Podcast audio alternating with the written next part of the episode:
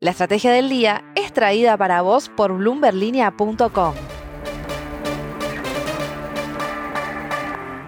Muy buenos días, soy Francisco Aldaya, editor de BloombergLinea.com en Argentina y hoy te voy a contar las tres noticias más importantes para que arranques tu día. Además, como todos los martes, Belén Escobar nos trae el dato económico de la semana. No se olviden de darle clic al botón para seguir a este podcast y de activar las notificaciones.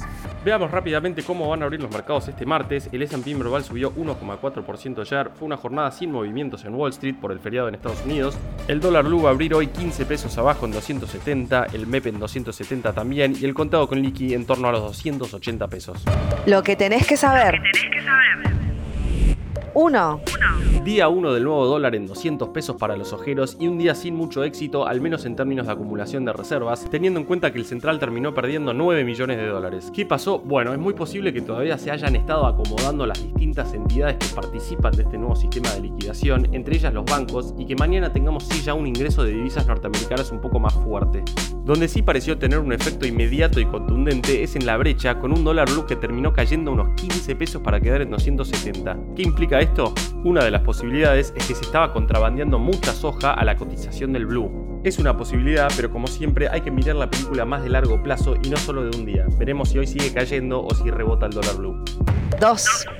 Con las reservas brutas en poco más de 36 mil millones de dólares y las netas acercándose a cero, Sergio Massa y su equipo están rascando la olla por donde pueden para sumar divisas. Es así que Tomás Carrió, periodista de Bloomberg Línea, pudo averiguar el número total de empresas que ya denunció la FIP por posible sobrefacturación de importaciones. Son 772 sociedades que habrían accedido a más dólares de lo que les correspondía al tipo de cambio oficial. Pero al estar hablando de un total de 1.200 millones de dólares, la verdad parece una gota en el océano, teniendo en cuenta que las compras totales al exterior fueron por 64 mil millones de dólares este año. 3.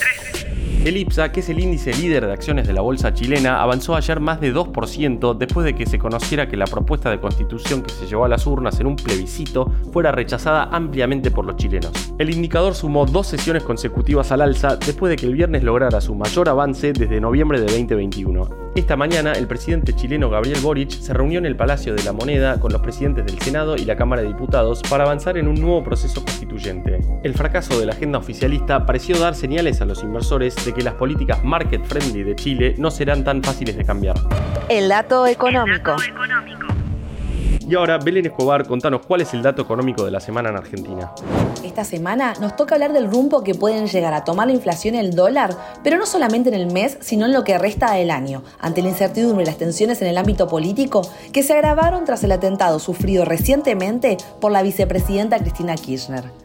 Luego de que la inflación en julio tocara un piso de 7,4% y llegara así a una variación acumulada de 46,2%, para agosto se espera un piso elevado igual que para septiembre, por un arrastre y por aumentos programados para ese periodo. Según analistas del sector privado, se mantiene muy fuerte el aumento de precios en el rubro de alimentos, lo cual se va a traducir en un incremento de la indigencia por la imposibilidad de acceder a alimentos de la canasta básica y la caída de poder adquisitivo. Para los dólares alternativos, tampoco es alentador el escenario, porque a pesar de haber comenzado la semana con tendencia negativa, hay economistas que no rechazan la posibilidad de que más temprano que tarde superen nuevamente la barrera de los 300 pesos. En cuanto a la inflación, hay consenso sobre lo que se viene, y a través de esas proyecciones es que llegamos al dato económico de la semana, que es que para agosto y septiembre se espera un índice de precios al consumidor en torno al 6%, mientras que para lo que resta del año va a ser muy difícil perforar el piso del 5%. La frase del día. Antes de irnos, escuchemos lo que dijo Gabriel Boric tras conocerse el resultado del plebiscito. El pueblo chileno no quedó satisfecho con las propuestas y ha decidido rechazarlas de manera clara. Esa decisión exige a las instituciones trabajar con más empeño y diálogo hasta arribar a una propuesta que dé confianza y nos una como país. Veremos cómo continúa la situación y si finalmente Chile tendrá o no una nueva constitución que reemplace a la de 1980. Esto fue un nuevo capítulo de la Estrategia del Día Argentina. Yo soy Francisco Aldaya, editor de Bloomberg Línea, y me podéis seguir en Twitter en arroba franaldaya. No se olviden de darle clic al botón para seguir a este podcast y a la campanita para que se enteren al instante cada vez que salga un capítulo de lunes a viernes. Espero que tengas una gran jornada productiva. Esto fue La Estrategia del Día Argentina, escrito y narrado por Francisco Aldaya.